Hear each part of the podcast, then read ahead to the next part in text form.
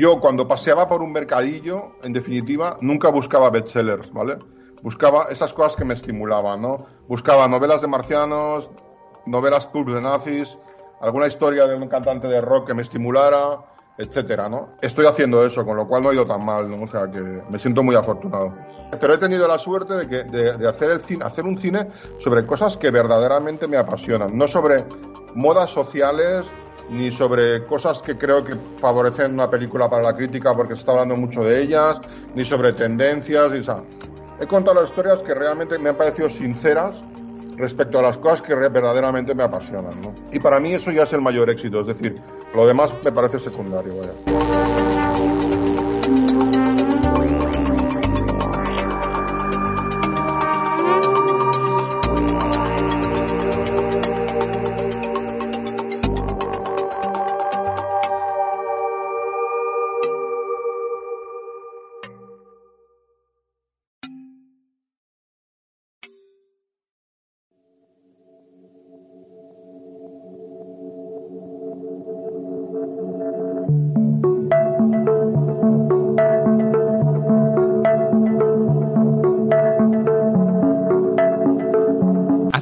Hace 25 años se estrenaba Atolladero, una película española imposible incluso para los parámetros del renovador y fresco cine español que algunos cineastas estaban haciendo en la década de los 90. Al mando de Atolladero había un joven cineasta catalán que se había embarcado en la arriesgada misión de adaptar el cómic Atolladero Texas, que había creado junto al dibujante Miguel Ángel Martín. Hasta ese momento, Oscar Aybar se había hecho un nombre como guionista de cómics de artistas como Pep Brocal, Fernando de Felipe y en publicaciones míticas como El Víbora, Makoki, Creepy. Atolladero es un western futurista distópico que cuenta con, entre otros, Pera Ponce, Félix Rotaeta, Joaquín Hinojosa y un Iggy Pop enamorado del guion de Aybar y que acabó siendo uno de los activos positivos de un rodaje infernal. Aybar, que venía de rodar cortometrajes como Chihuahua y Lo que vio el jardinero, se encontró con un rodaje donde todo lo que tenía que salir mal no salió mal, sino que salió peor. Problemas económicos, problemas logísticos, retrasos, la muerte de Félix Rotaeta por enfermedad en el rodaje, que era amigo íntimo de Oscar Aybar. Gracias al empeño de Aybar y otros, y de esta cosa, fuerza o magia o como se quiera llamar que tiene el cine, la película se finalizó en 1995. Muchos años después, su rodaje sería ficcionado por el propio Aybar en la novela Making of. Atolladero se estrenó dos años después de finalizado el rodaje, en 1997, ante la mirada de los 15.000 espectadores que fueron a verla. Afortunadamente, el tiempo trató bien a Atolladero, pasando de ser un título maldito a hoy un título de culto. Aunque seguramente lo más importante de Atolladero fue el descubrimiento de un nuevo director-autor en el cine español, Óscar Aybar. Las secuelas de Atolladero, entre otros factores, haría que no pudiéramos ver un nuevo largo de Aybar hasta varios años después, pero cuando ese momento llegó, la espera mereció la pena. Platillos Volantes, el segundo largo de Oscar Aybar, y que contó con la producción de Pedro Costa, se basaba en el caso de dos vecinos de Terrassa, aficionados a la ufología, que se suicidaron a finales de los 70. Aunque la ufología es importante, en Platillos Volantes no es lo más importante. Lo esencial de la película, coescrita por Jorge Guerrica Echeverría, es el retrato humano y nada cruel de los dos personajes protagonistas, interpretados por Jordi Vilches y Ángel de Andrés López, que se encuentran solos en la gris y mediocre España franquista, ahondando en lo que son esos personajes tan aibar, perdedores y desubicados, pero a los que se les quiere porque son como nosotros. Hoy Platillos Volantes es una película tan querida y admirada que ha abandonado el culto para convertirse en un pequeño clásico del cine español del siglo XXI. Reducir el nombre de Oscar Aybar a Atolladero y Platillos Volantes es tan injusto como erróneo. El cineasta poco a poco ha realizado una filmografía donde la originalidad y el cine de género han sido factores primordiales. Después de algo tan redondo como Platillos Volantes, Aybar se divirtió con La máquina de bailar, quizás su película más diferente. Con la participación clave de Jimena Sabadú en el guion, La máquina de bailar es una pura comedia llena de colores y máquinas recreativas con la siempre virtud de no tener miedo a hacer el ridículo. Querer a la máquina de bailar, aunque sea un poco, es querer a Oscar Aybar. Con el gran Vázquez, a través de narrar la vida del mítico dibujante de cómics Manuel Vázquez, hablaba de un mundo que él conocía y que apenas ha abordado el cine español, como es el mundo del cómic, en especial de sus inicios. La película, que llegó a competir en la sección oficial del Festival de Cine de San Sebastián, volvió a regalarnos esos personajes tan Ibar que son deudores del mejor cine español de los 40 y 50. Unos personajes que intentan sobrevivir como puedan en una España mezquina y vulgar. Además de todo eso, el Gran Vázquez nos ofreció la mejor interpretación de la carrera de Santiago Segura como Manuel Vázquez. El Bosque, el primer largo para cine en catalán de Óscar Aybar, fue el encuentro del director con el mundo del escritor Albert Sánchez Piñón. Con un gran personaje femenino interpretado por una magnífica María Molins, Aybar volvió a ser un gran director de género, mezclando el cine fantástico en una película de la Guerra Civil Española. En 2021, y tras una larga ausencia de películas de Aybar, estrena El Sustituto, thriller ochentero sobre nazis en la costa mediterránea española.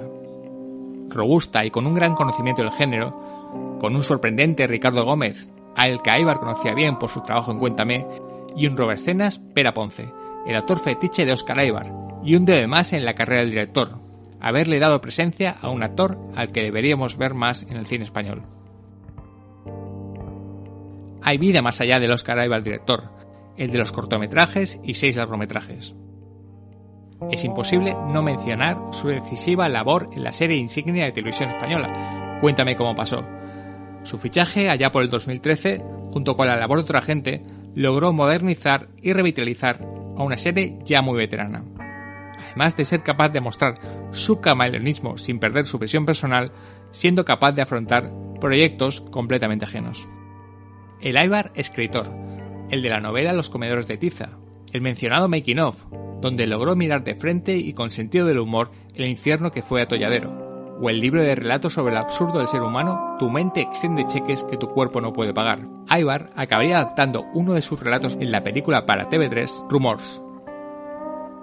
Oscar Aibar no es el director más famoso del cine español, pero ni mucho menos el más desconocido. El cineasta ha logrado conquistar una sólida y entusiasta legión de fans que esperan impacientes cualquier noticia que tenga que ver con una nueva película del director. Todo esto tiene que ver con varios factores, su capacidad para saber mezclar géneros sin perder su visión autoral y personal, su lucha contra el aburrimiento, sabiendo hacer películas siempre entretenidas que puedan conectar y divertir al público, y los retratos humanos de sus personajes, perdedores pero dignos. Por todo ello, Oscar Aybar es ya un nombre propio y único en la cinematografía española, perteneciendo sus películas a la gente, o por lo menos a un tipo de gente, y más allá de atolladeros, platillos volantes, bosques y máquinas de bailar o sustitutos, lo mejor de Oscar Aybar puede estar por llegar. Hoy Vivir Rodando cuenta con la presencia de Oscar Aybar para repasar su apasionante y original obra.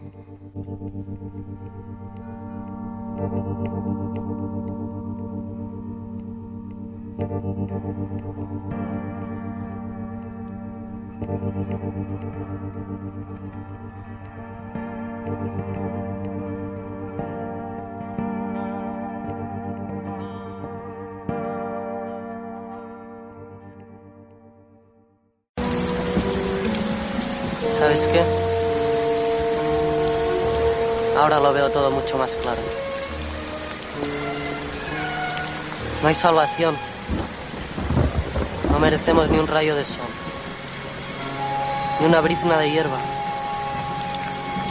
No merecemos este mundo. Solo nos salvaremos unos pocos. Solo los elegidos. Será un viaje muy difícil. Bueno, pues tenemos el placer de tener a Oscar Aybar en este programa de Vivir Rolando dedicado a su figura. Hola, Oscar. Hola, ¿qué tal? ¿Cómo estáis? Muy bien. Eh, lo primero en este programa que vamos a hablar de, forma general de tu carrera, aunque recientemente has tenido una película, tu regreso al, cine con el sustituto. Eh, quería hablar un poco de, en general de, tu figura. Eh, digamos que tu figura, digamos, está más vista como un director, digamos, de culto, ¿no? Ah, son seis películas en unos 25 años y todas son películas que quizá no hayan tenido una super aceptación popular en su momento, pero sí que han tenido una base de fans siempre muy importante de tu figura. No sé cómo, si estás muy cómodo con esa etiqueta de director de culto del cine español o no estás de acuerdo, simplemente. Bueno, eh, un poco así con la primera película, ¿sabes? Con, con Atolladero, porque realmente si, si buscaras en, la enciclo, en Google Cool Movie española saldría Atolladero, ¿no? Porque es una película realmente maldita. Es una película en que todo lo que podía salir mal salió. Y yo mismo me sorprendo de muchas veces de, ahora que se está planteando sacar por fin el DVD en España y todo esto, me estoy sorprendido de lo que un chico de 25 años, que era lo que tenía yo entonces, eh, fue capaz de liar, ¿no? O sea, sobre todo que es una peli que, que no encajaba para nada en el cine en aquel momento, ¿no? Pero luego, respecto al resto de pelis, pues no creas que tanto, son pelis que han ido, que han ido bien, o sea, no... Eh, lo único que ha ido mal es el tema este de la academia, que, es como es como una cruz. Pero mira, por ejemplo, la última, pues una peli que ha ido estado cuatro meses en taquilla, que ha tenido a los dos protas nominados a los premios para mí más prestigiosos, que son los, los de la crítica, los premios Feroz, que ha tenido unas críticas extraordinarias, que eh, hace un mes estaba en el estreno en Grecia, se pasa en Alemania, Francia, ahora me voy a una gira por Estados Unidos con ella, o sea que, que sin estar ahí ganando el Goya, que es un poco lo que parece que, ¿qué tal? Pues todo lo demás lo he tenido con las otras. O sea, el, Gran Vázquez hizo un millón de euros, que hoy en día, joder, ¿quién los pillara? o sea, es como que, que no, que son pelis que, que igual no han tenido ese premio, pero que, eh, porque es una institución con la que no me he entendido muy bien nunca, pero que el resto me han dado muchísimas satisfacciones, vaya, o sea, no me siento para nada de culto. Y luego, una cosa que me, cuando, cuando empecé a hacer televisión, por ejemplo, me, me metí en el mainstream más duro, ¿no? O sea, hice la serie más eh, mainstream de la televisión, ¿no? Para demostrarme a mí mismo que podía hacerlo todo, ¿no? Que, que no era un tío de estos etiquetados de culto, ¿no? Y ahí he estado 10 o 11 años, o sea, que, que un poco lo de culto lo acepto mucho con la primera, o sea, pero con las otras no tanto, ¿eh? Sí, bueno, quizá cuando lleguemos a platillos volantes no sé si tendremos que utilizarlo de, también lo de culto, ¿eh? eh yo, pero estoy de acuerdo con, con, eso, con quizá ha habido un cierto rechazo en, en cuanto a premios, no, hermano, lo de Gran Vázquez es sorprendente que la no nominación de Santiago Segura eh, como mejor actor, cuando es la mejor interpretación de su carrera y una de las mejores interpretaciones de ese año. Eh, pero sí que lo de culto es porque tu figura en general em, siempre... Bueno, pero, pero, el Gran Vázquez estuvo, mira, el otro día me lo recordaban, estuvo en la sección oficial de San Sebastián. Sí, sí, claro. para una comedia es prodigioso. Eh, con la, mi mala suerte habitual de que el presidente del jurado era Coronado, que en ese momento tenía una relación de odio a muerte con Santiago Segura, eh, y eso lo pagué, pero, pero fue la, o sea, llevar una comedia a un festival de estos es alucinante. Luego ganó el Festival de Monte Carlo, o sea, que es una peli que, que en ese sentido no, no, siento para nada que fuera mal. Lo único que tuvo solo la nominación de Alex Angulo a los Goya y todo esto, lo de siempre, ¿no? Pero, pero en ese sentido estoy súper feliz con el recorrido de las pelis, vaya, mucho, mucho. Sí, no, Mano Gran es la película que más espectadores has, has logrado llevar a, a cine. Eh, curiosamente has dicho 25 años y 25 años, si no me equivoco, es, el, es lo que cumple Atolladero, este 2022 y la película es del 97, en este 2022 es el 25 aniversario eh, de Atolladero. Tú ya tenías experiencia eh, de cortos, obviamente tú venías de, de ser un guionista conocido de cómics. Atolladero es la adaptación de, ese Atolladero Texas que hace que escribes con, que haces junto con Miguel Ángel Martín y que luego, bueno, el rodaje, como muchos conocen a Oscar Evans, y lo hemos contado en el principio, lo ficcionas en el libro Making of, que es uno de esos libros imprescindibles sobre cine, aunque sea ficción. Pero bueno, vamos a recordar, aunque tú, ya te has adelantado, ese rodaje de atolladero, eh, problemático, pero que se ha convertido en una, una pieza de culto. ¿Cómo logras eh, montar, digamos, todo ese lío de hacer ese largometraje tan, digamos, ambicioso y complejo en el año 97 en España. A pesar de que en los años 90 en España hubo una revitalización del cine español con muchos autores noveles, hacer atolladero era básicamente muy, muy, muy, muy complicado y una misión casi suicida, ¿no? Bueno, es el 95, ¿eh? Atolladero realmente, o sea, es, eh, creo que el estreno en Sitges es el 95, o sea que... ¿Pero el estreno comercial no fue en el 97? Según tengo sí, apuntado yo. Pero, sí. pero es que tardó dos años. Claro, ahí está. pero sí, sí. Eh, eh, el estreno en el Festival de Sitges, que se estrenó, se estrenaron el Día de la Bestia de Atolladero en, en diferentes secciones del mismo festival, fue en el 95. Eh, mira, yo cuando veo la peli ahora, eh, me, me, me, lo, me lo preguntaba en una entrevista, y yo les dijo que para yo que ya visto con la distancia, lo que veo que la peli es, es un resumen muy bueno de lo que la juventud de los 90 creíamos que se podía hacer. O sea, absolutamente todo, ¿no? O sea, de repente veníamos de, de unas generaciones que habían abierto, era una, piensa que veníamos de una España en que no había nada, o sea, había dos marcas de leche en el supermercado y dos cadenas de televisión. Y, y realmente nuestra, nuestra generación, eh, un poco impulsados por la inmediatamente anterior, que es un poco la de la movida, etcétera, etcétera. En el cine queríamos hacer eso, ¿no? Lo que la movida, etcétera, había hecho en la música, ¿no?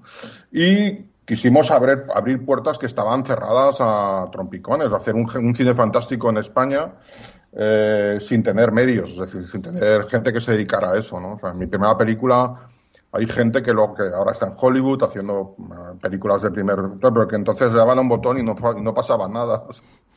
O sea, era, era gente que empezábamos todos, ¿no? Era, pero yo creo que la película resume muy bien ese espíritu de, de esta generación nueva de los 90, en mi, caso, en, mi, en mi caso especialmente, joven de clase obrera que, que se presenta al mundo artístico con una mano delante y otra atrás, y que de repente cree que puede hacer un western de ciencia ficción con una estrella del rock en España, ¿no?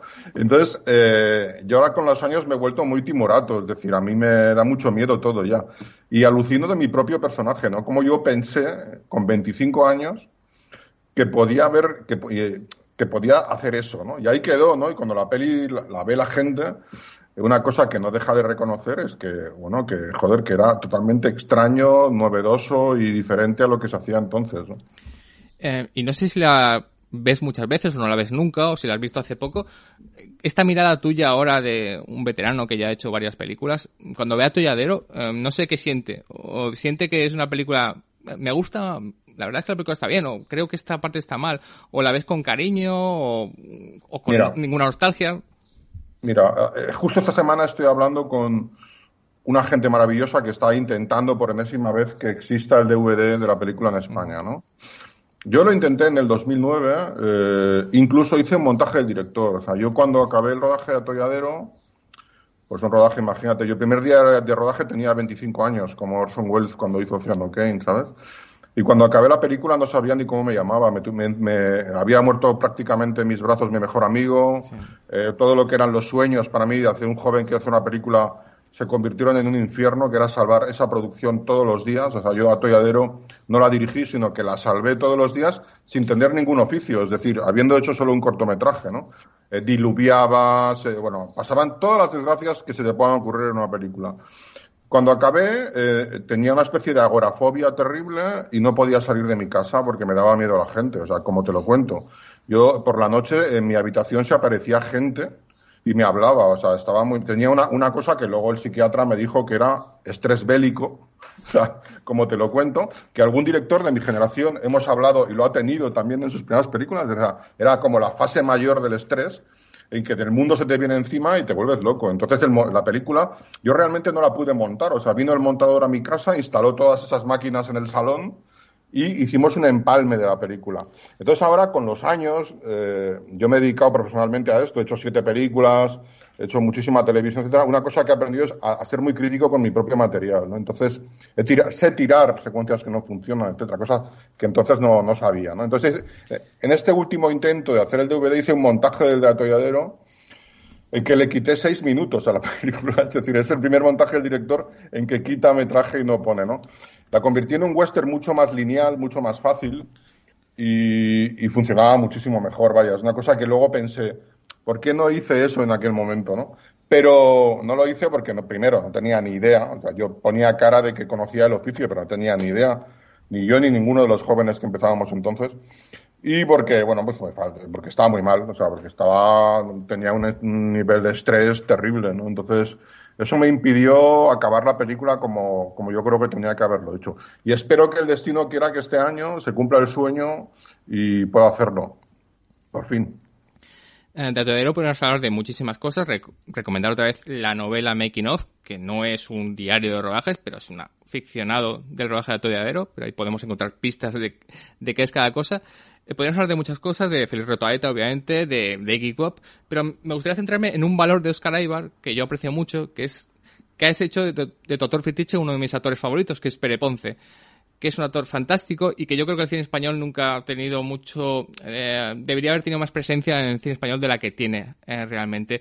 Eh, ¿Cómo descubres a Pere Ponce y cómo dices, ah, básicamente va, va, a acompañarme casi toda mi carrera porque Pere Ponce, si no me equivoco, ya está en 600, eh, está en Chihuahua, va a ser el protagonista de Atolladero, está prácticamente en todo, ¿no? Todo, en todo lo que he rodado, sí, sí. Bueno, ya te digo, en El Sustituto, de mi última película, eh, el año pasado tiene un papel muy importante, sí, ha tenido... Sí. Otro, otro olvido de los Goya, por cierto.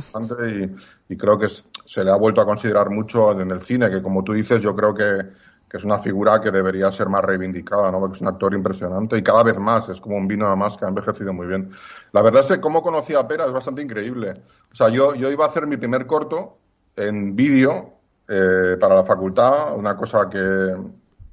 una especie de American Graffiti muy loco hecho en los 50 españoles. Fui al teatro a ver a otro actor que tenía que haber sido el protagonista, porque acababa de estrenar una peli de protagonista y me impresionó tanto el trabajo de Pera en la obra que cuando acabó la función, en lugar de darle el guion al otro, se lo di a Pera. O sea, porque me pareció que era monstruoso, vaya, que se comía a todos los demás, ¿no? Y hasta aquí, vaya, o sea, es decir, que, que luego se ha convertido en una, una, parte importante de mi vida, también es un gran amigo mío, es, una, es un actor bastante atípico, es una persona muy generosa, un, y sobre todo una persona que transmite una gran humanidad, ¿no? Algo que para mí es imprescindible en los actores que trabajan conmigo, ¿no? Cuando acabas Atolladero, que obviamente sabemos eh, todo lo que pasó, fue una película que no fue muy bien, que le costó estrenarse, que no fue muy bien en público, pero afortunadamente ya es una, una peli de culto del cine español. Cuando acabas Atolladero con ese cansancio, ultra cansancio que tienes, eh, ¿qué piensas? Eh, ¿Se ha acabado mi carrera en el cine? ¿No quiero volver a hacer otra película en muchos años? Vas a tardar seis años en hacer Platillos Volantes, que ahora entraremos en ella. Sí. Pero ¿cuál es tu sensación de decir, no quiero ya. ver una cámara más? Esto no lo he contado nunca, pero la sensación inmediata fue muy loca, ¿eh? porque fue acabar el Festival de Sitges en que nos apalearon realmente, a mí y a Alex de la Iglesia. ¿eh? Esto lo sabe muy poca gente.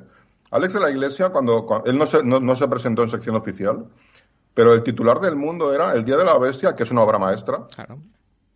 fracasa por su diseño de producción. Y, a mí ni te quiero contar lo que me hicieron, vaya, o sea, era, la sensación era como si hubiera matado a alguien, o sea, me hicieron sentir como si hubiera apuñalado a una persona. Eh, Alex tuvo, eh, eh, no quiero comparar su película con la mía, la, la, tuya, como he dicho, me parece una obra maestra. Tuvo la suerte de que Andrés Vicente, que era su productor, la durmió un año y luego hizo un gran estreno en, en Madrid para la prensa como si no hubiera pasado nada. ¿Sabes? Pero el, el, el, Festival de Cine Fantástico Español no estaba preparado para el cine fantástico español. Es una cosa que no me canso de repetir. No, no lo aceptaron. O sea, la gente cuando de repente veía una peli de Cronenberg en la pantalla le parecía estupendo, pero cuando vio las nuestras no pudo soportarlo. O sea, fue una sensación, yo, como ya te digo, como si hubiera asesinado a alguien. Automáticamente me meten en un avión y me llevan al Festival de Roma y gano. ¿Sabes? O sea, me da el premio en, eh, en un festival de cine fantástico que había entonces me llamo y en el escenario Estoraro me da el premio. Eh, me meten en otro avión y me llevan al festival de eh, uno que era de cine fantástico, fantástico, de Oporto. Sí. Y queda segunda después de Seven. Y me acuerdo que el director de Seven me abraza diciendo, has hecho una gran película. Y yo no entendía nada, o sea, no sabía, no sabía a qué atenerme. Bueno, total que me sentó un poco mal todo, ¿no? O sea, que, es decir, me entristeció mucho, pero básicamente no el hecho de que la película no fuera un éxito. Yo creo que si hubiera eh, sido un éxito no me hubiera sentido, sentado muy bien a mí en lo personal, porque con 25 años me hubiera convertido en un idiota de dimensiones homéricas, más de lo que soy. Pero, sin embargo, me entristeció mucho que el cine tuviera que ser así. O sea, que se muriera mi mejor amigo, que todas las desgracias pasaran, que el productor, bueno, etcétera, etcétera, etcétera. Y bueno, estuve como abandonado un tiempo eh, yo me dejaba llevar, es decir, eh, era como el chico que había hecho una película con Iggy Pop, ¿no? Entonces, me, me, metían en un bar, me ponían una canción de Iggy Pop, me, me pasaban a la trastienda y salía dos días después. Y esto pasó durante tres, cuatro años en mi vida, ¿no? O sea, que me disolví en lo personal. Me pagaron por hacer una película en Madrid que no hice, es decir, porque la, la productora no se entendió con, con lo, los que ponían el dinero, yo lo pagué, con lo cual a un chico de 26, 27 años darle un, dinero encima para que no haga su película, pues lo entierras en vida. O sea, mis compañeros de generación todos hicieron rápidamente su segunda película.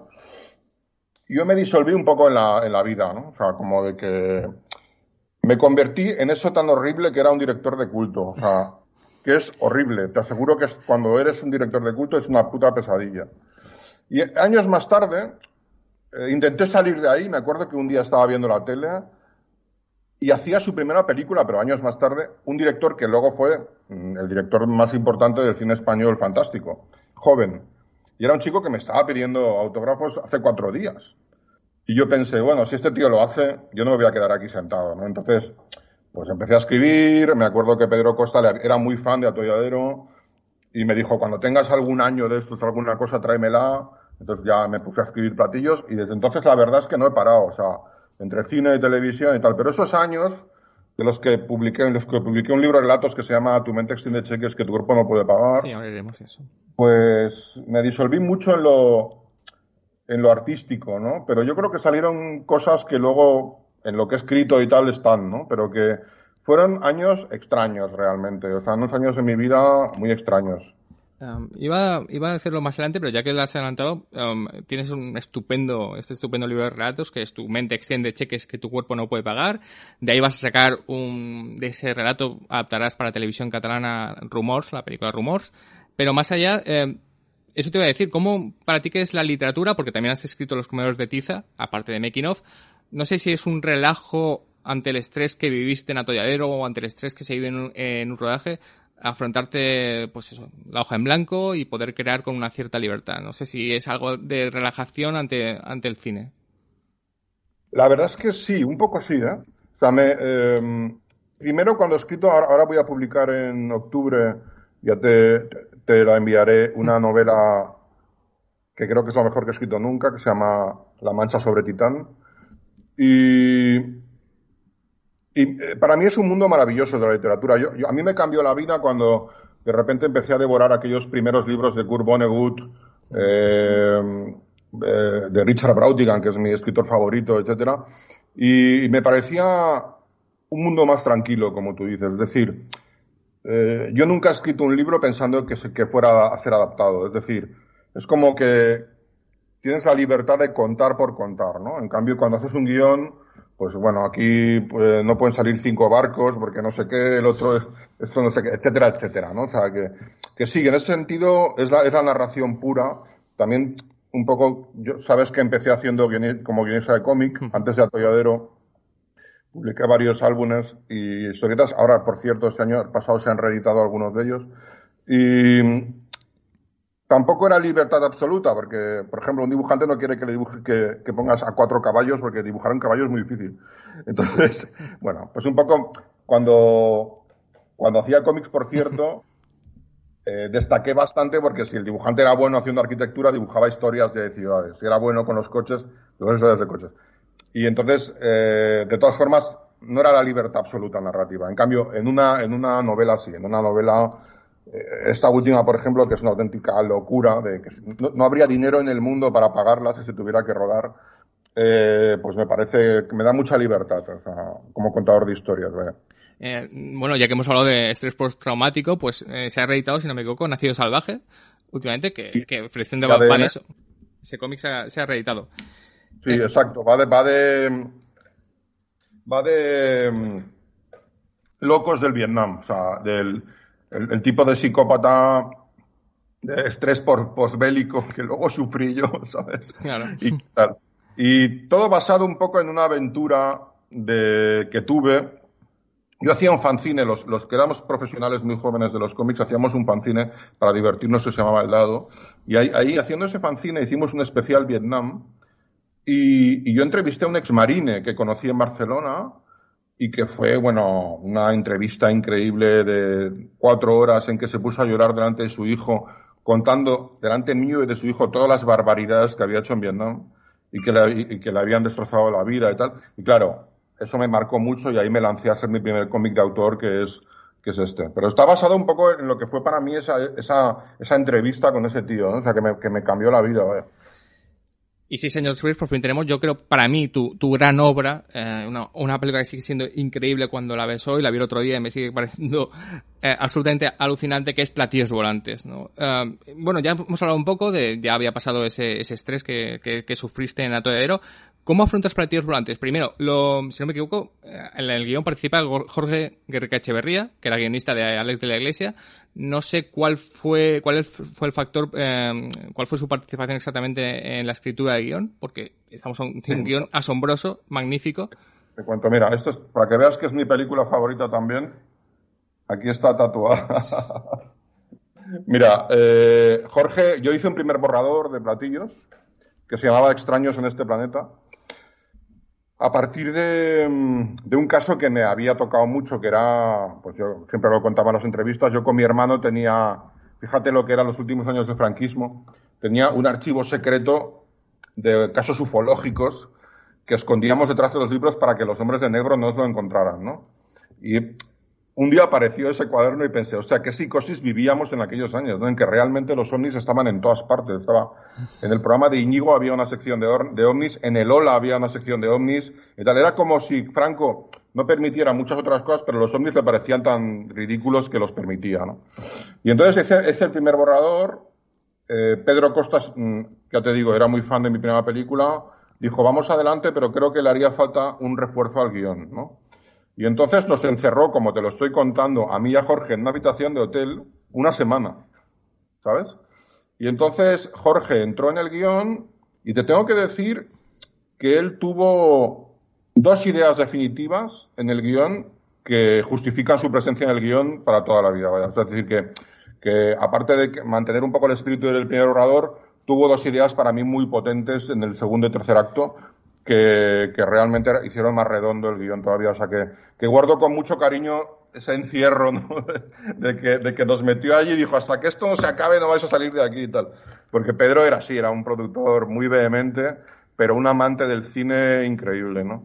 Y, y para mí, bueno, la experiencia ya, no solo el rodaje, sino el guion de esa película, yo pensé, yo cuando dirigí Platillos Volantes, estaba convencido de que era la última película que iba a hacer. O sea, de que yo había hecho Atolladero, que no la había podido dirigir, y que esta iba a ser como mi testigo, mi, mi legado, ¿no? Que nunca me iba a dedicar a esto. ¿no? Entonces, a medida que iban pasando los días de rodaje y vi que no se moría nadie, que, digamos, no pasaba nada, ¿sabes? Aparte, entonces empecé a centrarme en la dirección de la película, ¿no? Y entonces empecé a, allá que me picó el gusanillo y dije, ah, bueno, entonces normalmente no pasa nada, o sea, esto es así. O sea, y entonces, eh, la disfruté mucho. Fue un rodaje muy feliz. De, de, de, yo creo que el rodaje que me merecía después de haber pasado un primer rodaje tan traumático, ¿no? O sea, y no sé si notas que hay esa adoración, voy a, voy a poner adoración un poco entre comillas, eh, respecto a platillas volantes. Yo todo el mundo que habla siempre habla maravillas de platillos volantes. Eh, siempre recordamos platillos volantes, hablamos de platillos volantes. Nos emociona al final eh, todo, todo lo que pasa en la película, esos dos personajes. ¿Sientes esa, ese, Sí, esa corriente sí. a favor que tiene la película? Sí, sí, sí, una, un cariño brutal. Porque, porque yo creo que la clave es por qué la gente ha hecho, su, ha hecho suya esta película. Es porque mi mirada hacia los protagonistas nunca es condescendiente. Yo los miro con auténtica veneración. Son dos puros perdedores, pero son dos locos que quieren soñar como todos nosotros, ¿no? O sea, son dos frikis que, que tienen sueños, que tienen, que son personas de las que yo no me río en la película, ¿no? Que yo, le, yo les adoro, ¿no? Yo creo que esta mirada se contagia y hace que mucha gente la haya convertido en una de sus pelis favoritas, ¿no?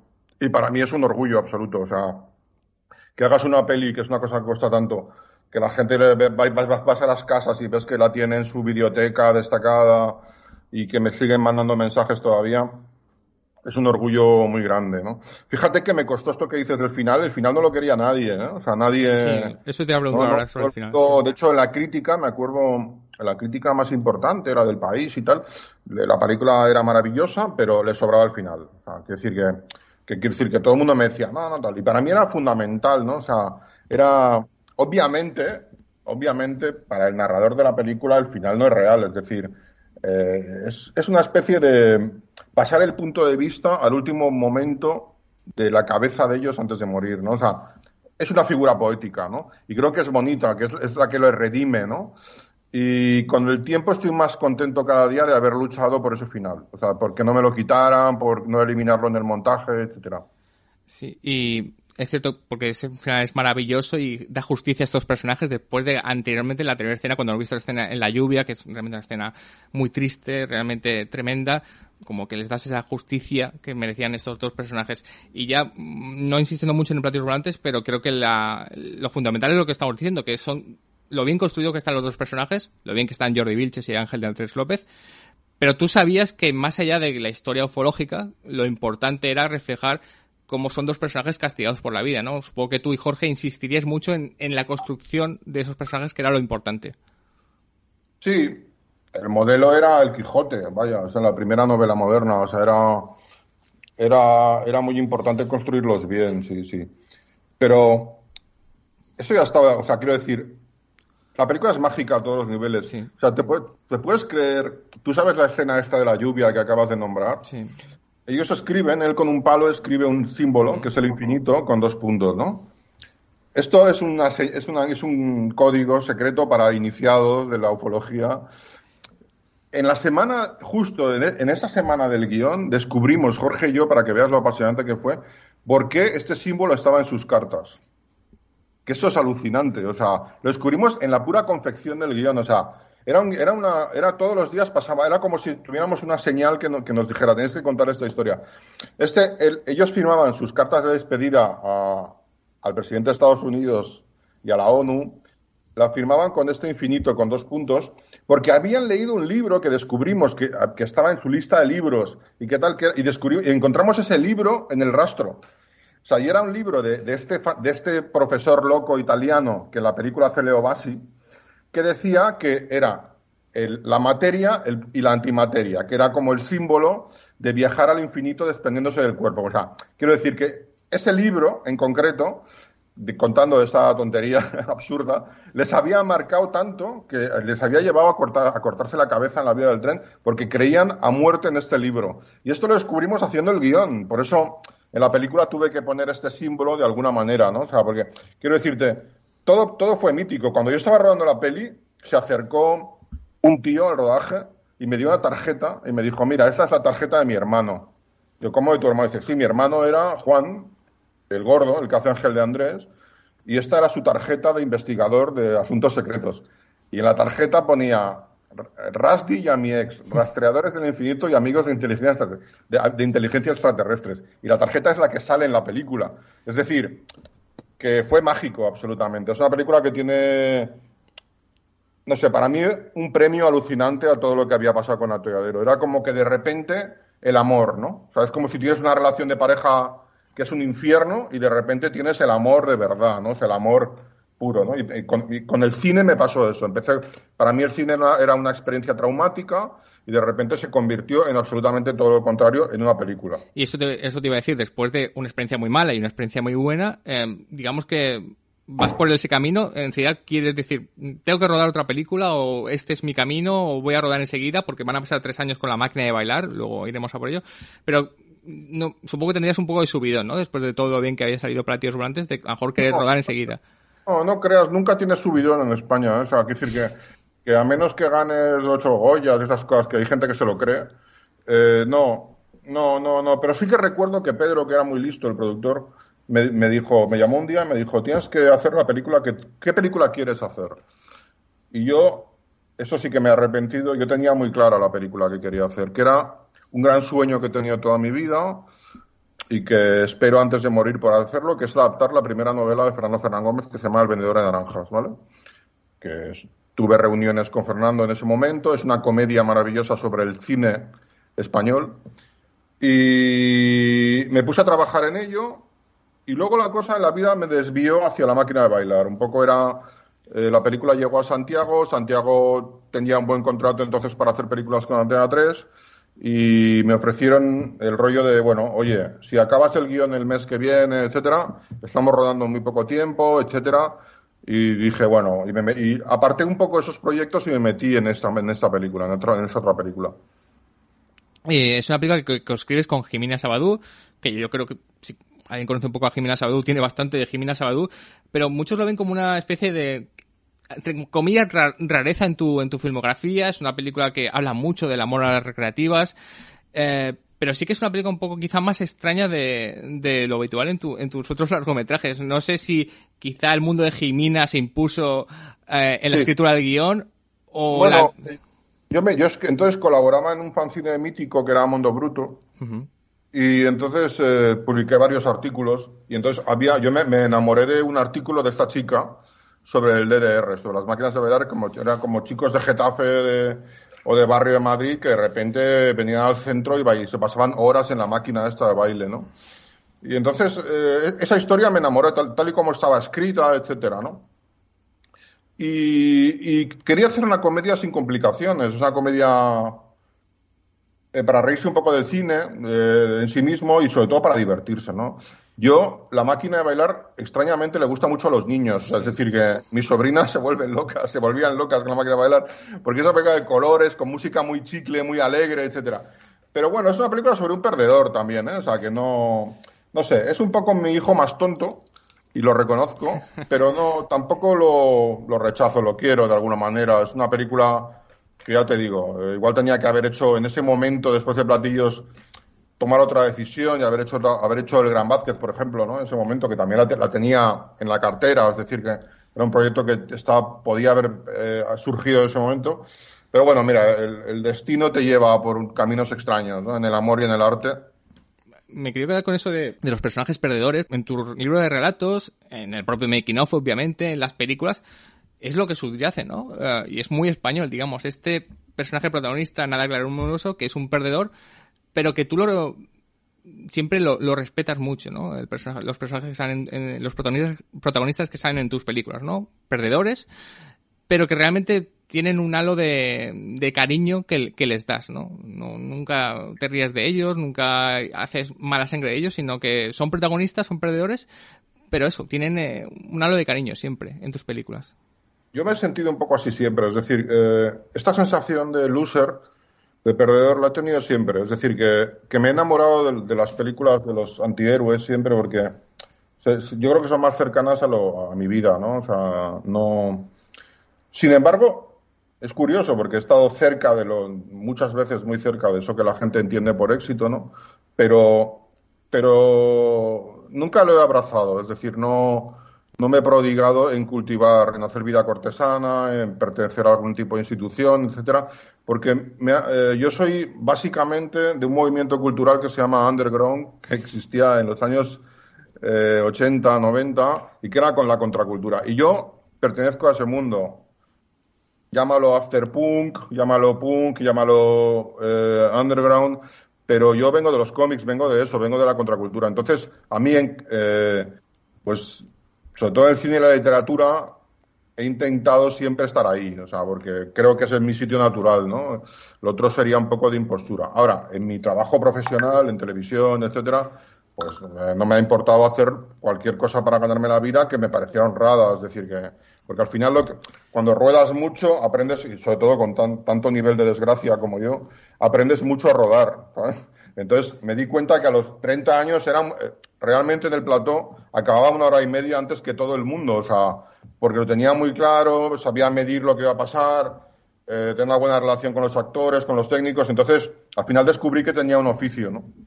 Pero eh, esencialmente a nivel autoral eh, pertenezco al underground y creo que no saldré de ahí, o sea, que decir que por eso el antihéroe para mí es fundamental, o sea, es es la clave del, del underground, o sea, no retratar a triunfadores, sino a gente que no ha conseguido adaptarse al sistema, ¿no?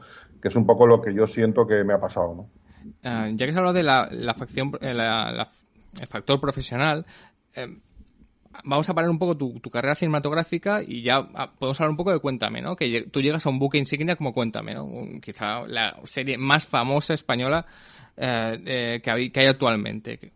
Llegas a un buque insignia y yo por lo que yo creo y yo veo, creo que eres uno de los responsables de que Cuéntame haya podido durar tanto tiempo, porque quizá tú y otros guionistas le habéis dado una, una pátina de renovación a la serie que, que merecía y que necesitaba. Y si no, la serie a lo mejor se hubiera acabado unos años, unos años antes, ¿no? Y todavía sigue, aunque ya está a punto, a punto de acabar. No sé si eso, cómo llegas a un buque insignia, alguien como tú, que tú lo confiesas, procedes del underground, cómo te adaptas a esa serie y si crees que has aportado algo para que la serie haya Sí. continuado tantos años. Mira, yo cuando acabo el, eh, el bosque, o sea que son dos películas más adelante todavía que Sí. no hemos tocado, eh, me llama Miguel Ángel Bernardo, el productor de la serie, porque eh, había, le había gustado muchísimo El Gran Vázquez, la película que hice con Santiago Segura, ¿no? Y me dijo que tenía un don, me dijo literalmente, que creo que tenía un don para la comedia, pero también para lo otro, ¿no? O sea, que lo tocaba muy bien y que además lo que llamo yo el, pop español, que es eh, el culto al vaso Duralex, a, a la cultura popular española, ¿sabes? O sea, el, libro del ciclo de lectores, el sofá de Sky y tal, que es muy la esencia de Cuéntame, pues que también lo podía tocar bien. Entonces yo, a mí me, cuando me hizo esta llamada, me pensaba con la broma y le propuse que no se precipitara, hacer, hacer un, un capítulo a prueba y era un capítulo muy raro, además, en que era un intento de suicidio de la novia del protagonista. Y yo le dije que yo lo iba a hacer de la manera más honrada posible, que es como yo creía que debía ser una serie de televisión. Entonces hice un capítulo muy eh, en tonos fríos, casi mudo, en que eliminé muchísimas páginas de diálogo, con mucha música, y, y que parecía una película danesa, vaya, o sea, totalmente. Entonces pensé, bueno, estos no me llamarán más, va a quedar como una cosa de estilo y tal. Y el capítulo funcionó de, audiencia de puta madre. Entonces, sí, sí, fue como una renovación en el estilo. Y entonces en la temporada siguiente ya eh, hice el gran final de esa temporada, que era cuando apuñalan a Carlos en la prisión, etcétera, y también la hice pues como muy cinematográfica, es decir, eliminando todo ese peso de esa televisión tipo farmacia de guardia tal que aún tenía, cuéntame, ¿no? De esta época de la televisión, ¿no? Y la convertí en una, en una serie que tenía que competir con lo que iba a empezar a llegar a la televisión de inmediato, que eran la ficción de más alta calidad, más parecida a las pelis y luego las plataformas, ¿no? Y fue una lucha, ¿eh? Porque digamos que había gente en el equipo que me seguía y gente que no. Los actores lo mismo, algunos me seguían y otros no, pero la verdad, Miguel Ángel, el productor, me apoyó mucho, sobre todo me apoyaron los datos, porque los capítulos fueron muy bien de, de audiencia, y entonces me dieron un poco la mano de actualizar la serie, ¿no? Y me dieron el juguete, y yo lo cogí con mucho respeto, o sea, Cuéntame es un serial, es una, un serial es cultura popular pura, es, es una cosa que viene desde la radio mucho antes de la República en España, es la historia de, es una historia, una serie semanal, y me lo pasé muy bien, la verdad es que estuve. He estado 10 años, he hecho el último capítulo todavía de esta temporada, o sea que todavía estoy oficialmente. Eh, y bueno, he, tenido, he aprendido mucho. Básicamente, de, resumen es que he aprendido. Este oficio de rodar se aprende mucho rodando, no, de, no hablando de rodaje, sino rodando. Y, y la verdad es que he aprendido muchísimo porque rodar 7, 6 secuencias cada día a un nivel de prime time es una locura y cuando llevas 10 años haciéndolo, pues la verdad es que es una escuela increíble y que me ha aportado eso, me ha aportado el oficio puramente. Yo me lo he tomado como un profesional siempre y he intentado además eh, que fuera honesto con la manera que tengo yo de entender la ficción, es decir, que fuera ficción de calidad y que el tratamiento de los temas fuera como yo creía que tuviera que tenía que ser. He tenido muchos rifirrafes con los guionistas por esto. Y he hecho cosas, por ejemplo, a mí me tocó la movida, en Cuéntame, todo el tal. He hecho cosas que me han destacado muchos periodistas, uh -huh. que es no, apostaba, no apostar por la música que conocía todo el mundo española. Yo, o sea, no apostar por Mecano ni por, ¿sabes? Por lo de siempre, ¿no? He apostado en todos los capítulos que he hecho de Cuéntame por que la gente joven descubriera el inmenso talento que había en la música española entonces, ¿no? Entonces, desde Los Pistones, este último capítulo mío acaba con un temazo de los enemigos, en que he tenido miles de mensajes diciendo quién son los enemigos de chicos de 20 años, ¿no? Y ese tipo de cosas me han, me han dado muchas satisfacciones, ¿verdad? Que en ese sentido he sido feliz en Cuéntame porque no me he abandonado del todo a mí mismo, vaya. Bueno, pues después de esta experiencia con Cuéntame, bueno, después volvemos al pasado y estamos ante otra de tus grandes películas que es muy importante como es el Gran Vázquez, eh, la vida la vida de Vázquez con un increíble Santiago Segura, para mí la mejor interpretación de su carrera y un poco cómo llegas a una película, una película importante que como tú has dicho compitió nada menos que en el Festival de, San Sebastián y que es una, de tus grandes obras. Quizá porque es una de tus grandes obras porque también hablas del mundo del cómic del que tú venías. La verdad, ¿cómo surge? llevaba años queriendo hacer esta película porque tengo como cuadernitos con notas, ¿no? De historias siempre y tal, pero en el mundo del cómic, eh, cuando te dedicas al mundo del cómic, yo me dediqué muchos años, siempre en cualquier reunión se acaba hablando de Vázquez, es decir, en un postre de una comida, en una entrega de premios y tal, siempre, oye, cuenta, hostia, me han contado la última de Vázquez que no sabía que hizo, y entonces es como omnipresente, ¿no? Porque eso, y yo con este aura que con los años aún mantenía, y luego sobre todo que le conocí, o sea, que yo, quiero decir, cuando yo estuve en Makoki, me, me, apadrinó un poco, ¿no? Que de hecho él quería que me enrollara con su hija, porque me venía, veía, decía que yo tenía futuro.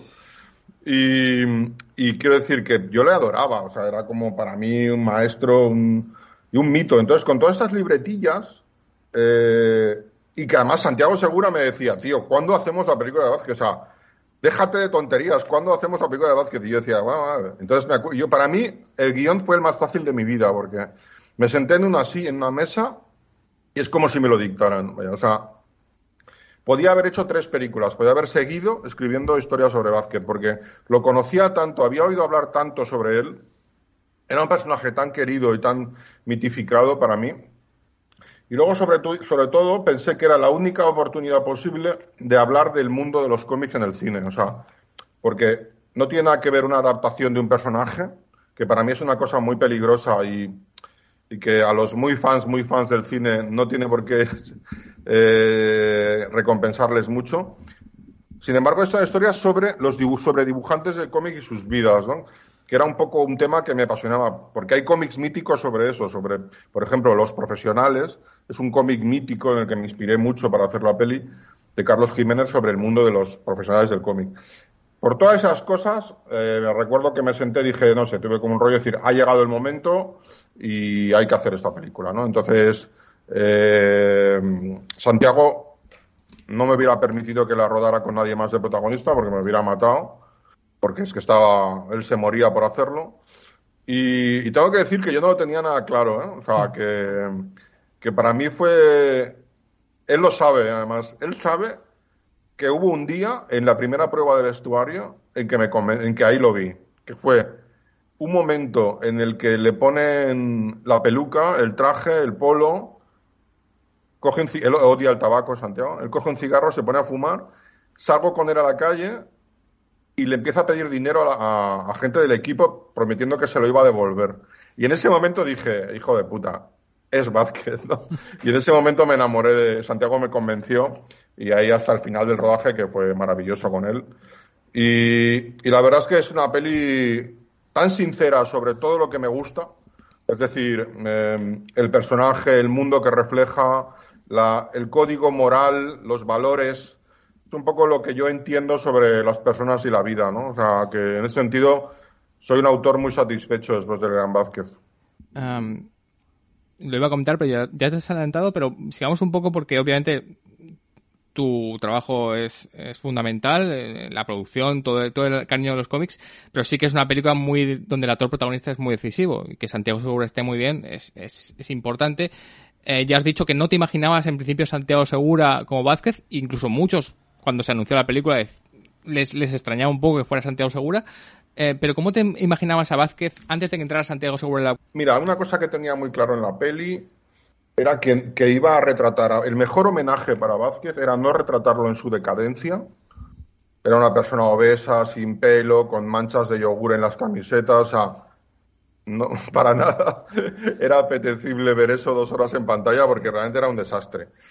Sin embargo, muy poca gente conocía y conoce a las imágenes de Vázquez en su época bluguera, de la época de oro, ¿no? Y era un tío guapete, se parece mucho a Manolo, a su hijo, uno de sus 14 eh, hijos, ¿vaya? el que, me ayudó en la película, vaya, básicamente, que es un chaval estupendo. Y, era una imagen muy diferente, era un tío, ya te digo, un porte espléndido, ¿no? Y entonces, nada, me tuvimos que caracterizar, a Santiago le encanta caracterizarse, y tuvimos la suerte de tener al mejor caracterizador español, que es Pepe Ketlas, que está hasta mi última peli también, que es una maravilla, que es el maestro. Entonces él consiguió convertirlo, ¿no? También en Vázquez de una manera natural, o sea, que no se viera el cartón piedra, ¿no? Y, pero yo te digo, yo quería el- ese Vázquez, no el que recordaba la, el mundillo del cómic, el último, sino el, el- el- de la época de Bruguera, la época de esplendor, ¿no? O sea, los años 50 a principios de los 60. Y no sé si recuerdas cómo fue el paso en San Sebastián, porque claro, que una comedia así española estuviera en San Sebastián, ah, no sé si miraron con un cierto recelo que os miraban con una cierta superioridad de, de miras Ah. o, al, o al revés. Te puedo mandar una foto maravillosa. Fue cuando una película en el Cursal va bien, eh, haces la bajada de escaleras, que es un, es un honor siempre y tal, y estaba todo el cine aplaudiendo con una sonrisa de boca a boca, pero no solo el cine, sino que en la bajada de escalera miraba y estaba Bruno Ganz, estaba John Malkovich, ¿sabes? Y entonces, eh, pues para mí ese es el mayor premio, es decir, eh, fue maravilloso, o sea, que ver que al mundo del cine europeo que estaba allí le había, había, pasado lo primero un rato divertidísimo.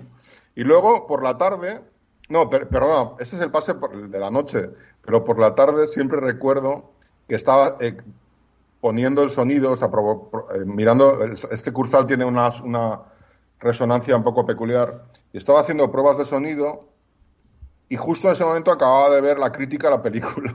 Entonces, me acordaré toda la vida la chica de prensa entrando a la carrera y diciendo, a Bollero le ha gustado, a Bollero le ha gustado. es como totalmente berlangueada esta imagen, ¿no? Y entonces eh, a Bollero le encantó, o sea, hizo una crítica elogiosa poniéndola como ejemplo de lo que él creía que tenía que ser el cine español. Es decir, que fue maravillosa. Estuvo ahí el grandísimo Alex Angulo con nosotros, que es para mí la otra de las piezas claves de la peli. Fue un festival muy bonito, para mí uno de los momentos de mi carrera más chulo por, por ver a la gente que yo respeto del cine sobre todo y tal, ¿no? Yo tengo una cosa enmarcada en mi despacho que es una cosa que me escribió Berlanga, ¿no? Que pone, ojalá algún día pase a ser idolatra de tu cine. Y entonces yo siempre, en ese momento pensé, ese pase, pensé, yo creo que a Luis le hubiera gustado esta película. ¿sabes? Sí. Y entonces, eso para mí es como el top, ¿no? O sea, como decir, estaba seguro de que por fin había hecho una peli que a Berlanga le hubiera gustado, ¿no? Y para mí eso es el no va más. ¿eh? En el cine español para mí no, no se puede pedir más. Bueno, yo creo que a Berlanga le hubiera gustado el Gran Vázquez y otras, porque yo creo que eres un director ver, muy berlanguiano. Yo creo que Platillos, que estuvo Sí, a punto, pero que no, no la llegó a ver, eh, no sé si hubiera entendido todo este mundo de los marcianos, pero, pero, yo, pero yo creo que también, sí, yo creo que... Yo creo que se sí. hubiera enamorado de los personajes de Ángel de Andrés y Jordi Vilches, sin ninguna duda. Diría, me hubiera gustado tenerlos en, en Plácido o en cualquiera de mis películas. No tengo ninguna duda, porque yo creo que tienes una tradición muy española en la construcción de personajes. Muy berlanguiana. Es, es, es lo que humildemente he querido pretender siempre, que es mirar al cine grande que se ha hecho aquí, ¿no? Que para mí eh, imitar modelos del otro lado del mar y todo esto es una cosa que no es demasiado aconsejable. Y ha- hay un cine español maravilloso, o sea, y, yo es el que he mirado, ¿no? O sea, para mí El Plácido o El Verdugo son dos de las cinco mejores películas de cine español, es decir, que, que son películas que cualquier cinematografía del mundo mm, querría tener porque son maravillosas, ¿no? Y sobre todo comedia, ¿no? La, comedia, ¿no? Una, comedia española en los años 50 que venía muy influenciada por el- la, la nueva comedia italiana de Dino Ricci, Monicelli, etcétera. Y el propio Berlanga me lo reconoció muchas veces, que ellos, esas películas en un ciclo que se hizo en Madrid les, les marcaron tanto que se volvieron locos, ¿no? De repente hicieron El Pisito, o sea, todo ese tipo de cine nace ahí, ¿no? O sea, con esa influencia, pero es yo creo que incluso mejorado, ¿no? O sea, es decir, que lo- lo- le, le- le pusimos esta parte de humor negro, pesado, Sí. español, ¿sabes? Que hace que esas películas sean todavía mejores que las italianas, ¿no? O sea, que ya te digo, tengo, como puedes ver, auténtica veneración por este cine. Y yo creo que eso se transmite en tu cine. Yo creo que está clarísimo que está. No solo en platillos, yo creo que está en todo tu obra. Más en platillos que en otras películas, pero está. Em, eh, vamos a llegar ya a la recta final de tu carrera, pero es que hemos hablado de, de literatura y no hemos y sí que lo he nombrado, pero me gustaría pararme un poco cuando publicas Making of, en, creo que es en 2008, ¿no? Eh, eh, que es la, eh, la ficción de Atolladero. Y no sé si lo haces como una especie de, de terapia. Ya han pasado, pues, eh, 11 años, ¿no? 11 años, 10 años, 12 años de que has No. acabado eh, el rodaje. Bueno, 13 años en realidad. y no sé si una vez que ha pasado he dicho, ya me puedo enfrentar con mis demonios. Te voy a contar la verdad, o sea, lo, lo que sentí, ¿no? O sea, que lo tengo muy claro, además, porque me acuerdo perfectamente. O sea, yo, de todos estos años que hice otras películas, otras cosas, todo el mundo al final eh, me, me- preguntaba, bueno, cuéntame algo de sea, realmente fue tan horrible. Y yo, yo me negaba, te juro, a hablar de Atolladero porque lo pasaba muy mal. Es decir, me removía algo tan dentro por todas las desgracias que habían pasado, que tal. Pero es verdad que te disparó un cazabombardero, un misil, es verdad que se murió este, es verdad que... Y al final, un día, eh, en este momento de felicidad que tenía esta época y tal, me empecé a reír de todo esto. O sea, empecé como a, verle el lado divertido. O sea, como decir, como un chico de 25... O sea, me quité este cuchillo que me pusieron en la mano como si hubiera matado a alguien, por fin me lo quité de la mano, ¿sabes? Y lo tiré. Me lavé las manos y pensé, ¿cómo un tío de barrio de 25 años pudo hacer una locura tan increíble, ¿no? Que es porque no tenía un duro, yo ni conocía a nadie. Entonces, ¿qué tipo de personaje era yo, no? Entonces empecé a reírme de todo y con esta mirada cómica creé Making of, ¿no? Que es un libro sobre el desastre, ¿no? Es un libro sobre esta imagen del cine que tiene todo el mundo desde fuera del cine, pero que de repente cuando entras y ves lo que es, pues, eh, pues realmente te cambia, te, se puede morir el sueño y convertirse en una cosa muy diferente, ¿no? Entonces, eh, básicamente, el libro arranca cuando empiezo a reírme de las anécdotas de Atolladero, que tardé muchos años en empezar a reírme, ¿eh? o sea, porque me marcaron mucho la vida, me ensombrecieron mucho el carácter y me, y generaban mucha tristeza. Lo decides ficcionar en vez de hacer un diario de rodaje a lo tipo Werner Herzog, simplemente por, como tú dices, tú escribes, eh, salvaguardar la intimidad de, de la gente. O no sé si no, no estabas tan preparado para hacer un diario de rodaje crudo, crudo, y por eso que hiciste la pátina de la ficción. No, porque quería hacer una novela con puntos de vista, con personajes, con mirada, mi mirada sobre muchas cosas.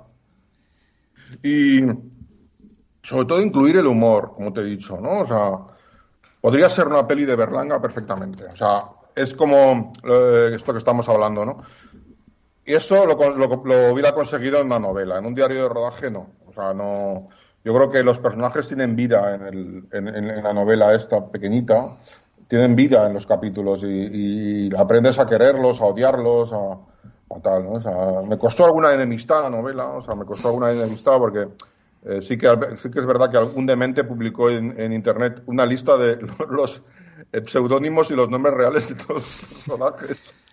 Y, y entonces alguien no, no, no, se lo tomó bien. Pero yo creo que alguien que no leyó el libro, porque hablo realmente con mucho cariño de todo el mundo, porque yo guardo mucho cariño de todo el mundo que estuvo, que estuvo allí, que llamo yo. Claro, como los combatientes del Vietnam dicen, este estuvo allí, ¿no? Pues yo con la atolladero digo, mira, este estuvo allí, ¿no? Y entonces, pues cuando nos vemos nos solemos abrazar.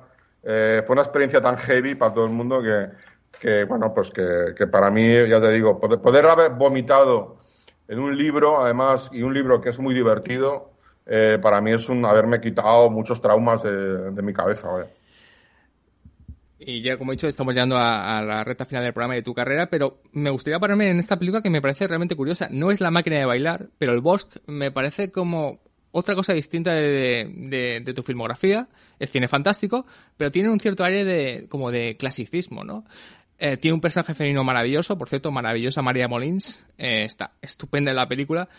Y aparte del, del, personaje femenino, tiene algo como de clasicismo, no sé, primero, hay que decir que lo escribes con Albert Sánchez Piñol, que es un relato suyo, y no sé qué tiene de peso Sánchez Piñón en lo que resultó del Bosque, pero me parece una película bastante a reivindicar y que a veces se pasa por encima con respecto a otras películas tuyas. Bueno, a mí me, me estoy muy orgulloso de esta película, ¿no? O sea, a mí se me, se me, acusaba mucho en la cinematografía catalana de no haber hecho una película catalana, ¿no? Y entonces hice una película incómoda, porque no, no es el catalán de Barcelona, es un catalán que se habla en, una zona de cuatro pueblos, que es el Matarraña, un catalán muy extraño, de la Cataluña del Sur. Y sobre todo yo me había enamorado, como todo el mundo, del universo de Sánchez Piñol, este escritor era este escritor que había hecho el, libro más vendido de la historia de la literatura catalana, que es La piel fría. Película por la que todos los directores que yo conocía luchaban en ese momento por hacer.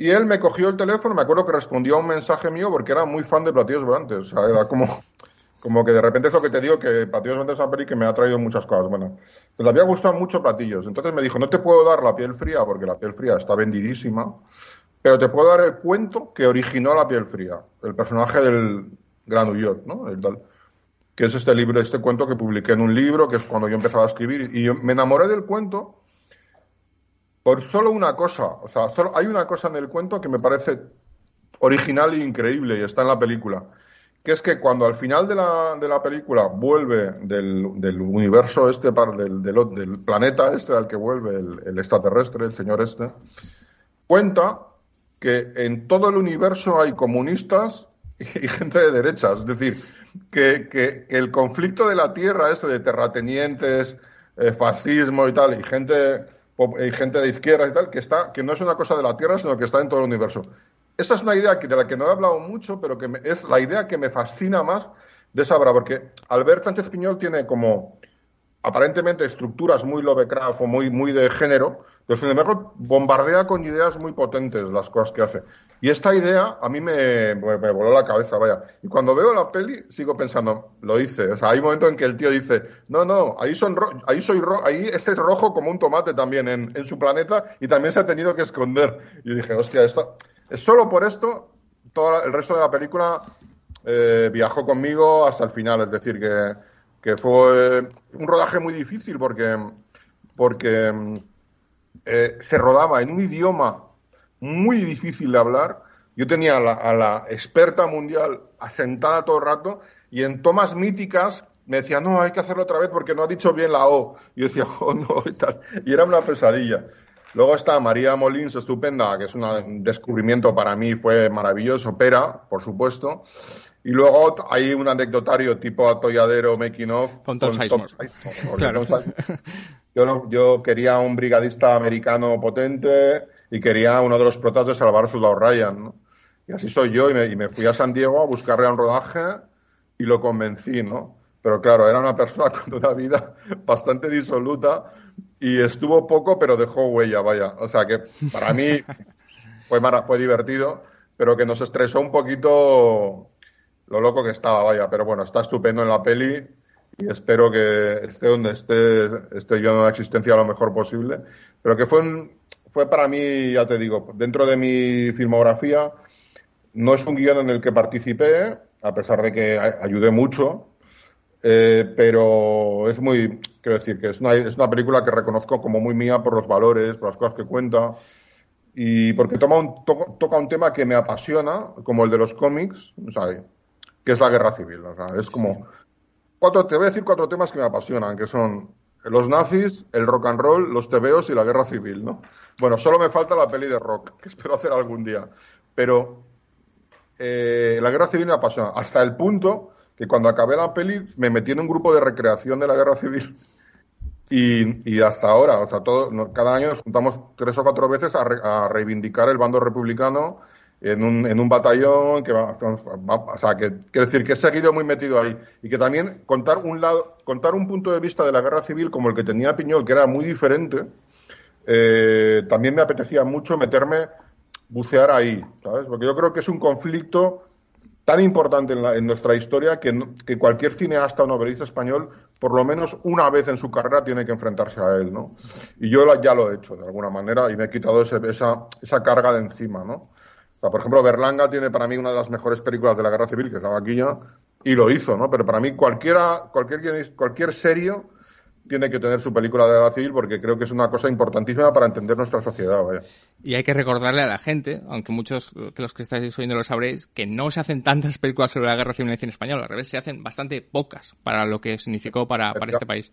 Absolutamente, no, no, no o sea, tú, tú, yo siempre digo que si los norteamericanos hubieran tenido una guerra civil en el siglo XX, no, no, harían, no harían películas de otra cosa, vaya, que sería, o sea, aquí no hay un, el tópico este, ¿por qué? ¿Por qué? Porque a mucha gente le incomoda la guerra civil, o sea, yo me di cuenta haciéndola, ¿eh? o sea, que mucha gente, primero porque fue muy doloroso para todo el mundo y porque hace falta alguna generación más para, para que quede atrás. Y segundo porque a mucha gente todavía le, le ofende que, que se hable mal de, de las personas que él cree que se debería hablar bien, etcétera, ¿no? O sea, que, que es un tema que todavía está muy caliente ¿eh? en la sociedad. Bueno, ya estamos llegando al final. Solo que cuando has hablado de Tom Sizemore, hemos vuelto a Iggy Pop. Eh, yo he querido evitar el anecdotario porque además está, ya está making of, pero hay que recordar, bueno, que la presencia de Iggy Pop en una película tuya, encima en una película novel, obviamente es muy llamativo y le llamó a todo el mundo, mundo la atención. Pero no sé, lo último, lo único que voy a preguntarte sobre, sobre este tema y acabamos, es si es como en la novela que fue tan fácil conseguir a Iggy Pop para la película, porque simplemente Iggy Pop es como estas estrellas de rock que para ellos el cine era una diversión, le gustó el guion y dijo, sí, adelante. Yo iba por las Ramblas paseando con el guion debajo del brazo y vi el cartel de American Caesar de Iggy Pop, que era el último disco que había sacado, y pensé que ese era el Madden, que era el protagonista, el, el malo de la peli. Por un amigo común que habló con su agente, conseguimos que le llegara el guion y me llegó un fax diciendo que le había encantado. Lo tradujimos en, una, en una semana el guion, le llegó y dijo que quería hacer la película y que no le importaba el dinero. ¿Vale? Como te lo estoy contando, todavía guardo este fax. Él tenía una novia entonces, Sui, que era japonesa, que era súper cinéfila. Y eh, le gustaba mucho Buñuel. La película se rodaba cerca de Zaragoza, etcétera. Y luego a Iggy, tenía, Iggy como, muchas estrellas del rock, tiene una veneración especial por el cine. Es decir, él sale en cosas muy míticas, en Coffee and Cigarette de Jarmus, eh, eh, bueno, en alguna otra película mítica, y venía en ese momento, alucina, de rodar El Cuervo. Y estaba, estuvo en el plató en el momento del accidente. Con lo cual, él pensaba que todas las películas eran sacos súper accidentados y que, y, que, y que lo del rock era una cosa muy facilona, porque realmente los que estábamos mal éramos, los del cine. Pero tenía como esta veneración. Y cuento en la novela algo que él en ese momento también habló de, ha hablado muy bien de mí siempre, en una biografía casi en España, decía que era yo y Jarmus sus directores favoritos, básicamente por cómo yo había manejado esas situaciones, vaya, más que por la película. y él fue maravilloso en el rodaje. Es decir, yo recuerdo cuando estábamos hundidos todos por la muerte de Félix, se paró una semana el rodaje, etcétera. Él en el hotel aquel de Navarra, coger una copa, levantarse y decir a todo el equipo, vamos a acabar esta puta película. Y todo el mundo se levantó y lo vitoreó y con esa energía acabamos la película. No te puedo decir más. Sí, recordar que es muy emocionante ver a Félix Rotaeta en, en Atolladero, simplemente decir eso, porque si la película está muy bien y es fantástica, la, he vuelto a ver y me espero cuando sale Félix Rotaeta es otra cosa, ¿no? Tiene una, una, una emoción ahí que, que realmente bueno, cuando murió, cuando murió Félix, eh, era uno de mis mejores amigos, me vi en la disyuntiva de cortar, porque le quedaban sus dos o tres secuencias más, más importantes en la película. Cortar su muerte, que fue como una despedida en cámara, porque él sabía que iba a morir, y tirar todo eso, ¿no? Entonces decidí que no, y decidí que en su secuencia, en cuando él desconecta al juez y le, de todo lo que era importante, fuera un doble de espaldas. Y eso con un para un chico de 25 años era muy difícil de hacer y lo conseguí, pero por respeto a Félix. Es decir, que una de cosas, uno de los valores de la peli son secuencias como estas en que una persona que sabe que le queda muy poco de vida me pide en una habitación de hotel que la última imagen que salga mía, por favor, no sea manchado de sangre quiero que me mate Iggy Pop, pero quiero acabar que mi último plano sea con una sonrisa, ¿no? Y claro, eh, eso está en la película, ¿sabes? Ese tipo de valores. Es una película, como dijo un amigo mío o un crítico, no me acuerdo, es una película no de efectos especiales, sino de afectos especiales, porque realmente eh, la película está llena de estas cosas, vaya. ¿Nunca has oído hablar de la límbica? Sistema límbico es la parte más antigua del cerebro humano. Se desarrolló hace 130 millones de años, cuando los reptiles dominaban la Tierra.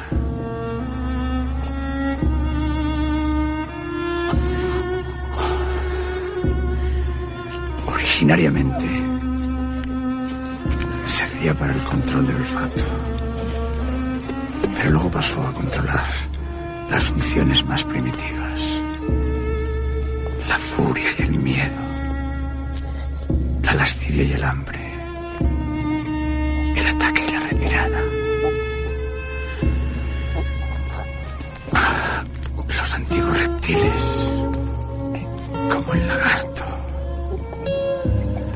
no tenían otra cosa que dirigir a su conducta.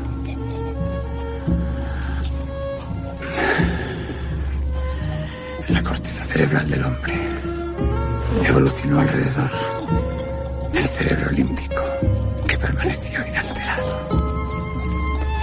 Esa corteza tuvo que aprender a vivir en equilibrio con el cerebro de reptil que llevaba dentro. A veces ese equilibrio se rompe.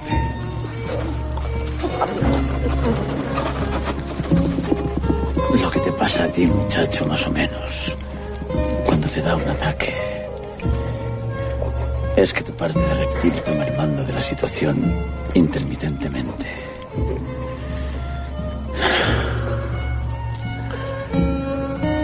No sé por qué.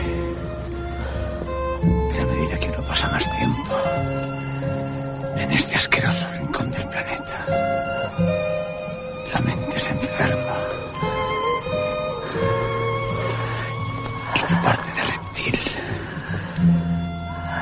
gobierna más tu vida y te apega más al calor de esta madriguera, al calor de nuestra propia mierda.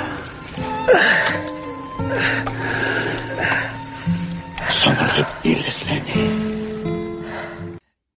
Y ahora sí que estamos llegando a la recta final con tu último largometraje. Antes de entrar en el sustituto, llama la atención, porque tú tienes hasta ese momento una, una- un buen ritmo de, de largometrajes, eh, que pasan nueve años hasta que tengamos un nuevo largometraje de Oscar Aibar. No sé si la presencia en Cuéntame fue lo que provocó este tiempo sin tener un largometraje tuyo, o, qué sucedió, porque del Bosque al sustituto son casi nueve años sin un largometraje. Bueno, mira, eh, dos cosas. O sea, primero empecé en la tele, o sea, empecé eso, me dejaba los primeros tres años machacado, es decir, porque yo pensaba que era algo heroico acabar una, película, que eran dos meses de rodaje, pero cuando una temporada de televisión son ocho meses.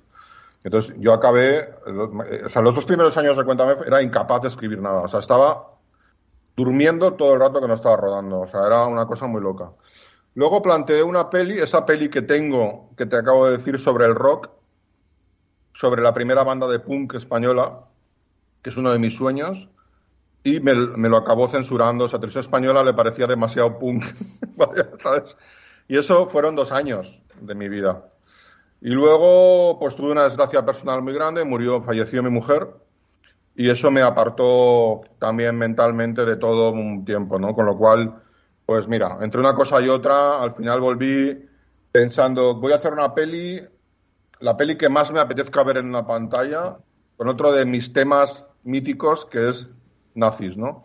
Y tenía esta historia en el cajón de nazis en España, y, y entonces ataqué con fuerza porque, ya te digo, es una historia de las que me gustaría ver a mí en la pantalla, vaya, ¿sabes? Un poco en resumen, las pelis siempre las hago pensando en yo como un espectador que va a ver el cine que le gusta, ¿no? Y Sí. eso es Sí, Yo creo que te confirma el sustituto, precisamente como un gran director de, de género. Antes de entrar en lo que es la película, eh, como hemos hablado antes de Santiago Segura en Gran Vázquez, hablemos un poco de Ricardo Gómez, ¿no? Porque le das un protagonista, un personaje que no tiene nada que ver con lo que hemos visto en Ricardo, obviamente, principalmente en televisión.